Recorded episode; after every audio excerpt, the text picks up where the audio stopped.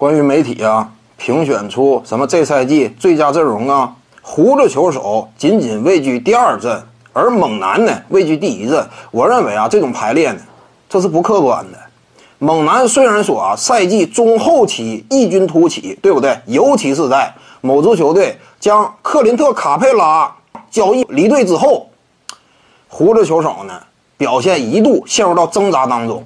猛男呢，在新的环境与体系之下大放异彩，但是怎么说呢？你评选最佳阵容，你还是得纵观整个赛季的表现。那这样的话，胡子毕竟是 NBA 这赛季得分王，整体表现有目共睹。再者说呢，某支球队是谁的球队？毫无疑问，胡子球手的球队，他为这支球队深耕多年，连年征战季后赛。本赛季来说呢？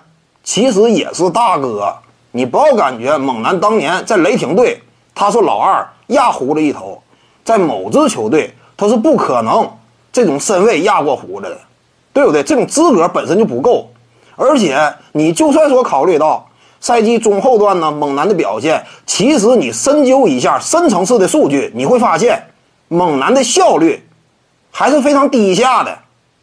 远距离投射根本不靠谱，中远距离呢也没有那么精准，大量的出手换来相对较少的得分。说白了，这个数据表现呢，如果说把他评选为第一阵容，压住胡子的话，我认为这是并不客观的。胡子其一是整体效率更加理想，其二他是这支球队的大当家，对不对？他怎么能够位列猛男之后呢？这是不合理的。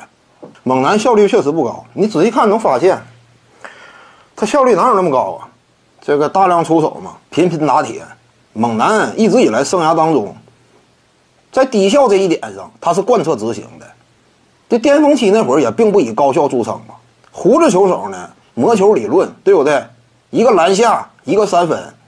胡子他就算说效率低，那也是能够压住猛男的，而且压的不少。胡子整体无论是真实命中率呀，还是 PR 啊，各个方面高阶数据，那领先猛男是不成问题的。各位观众要是有兴趣呢，可以搜索徐静宇微信公众号，咱们一块聊体育。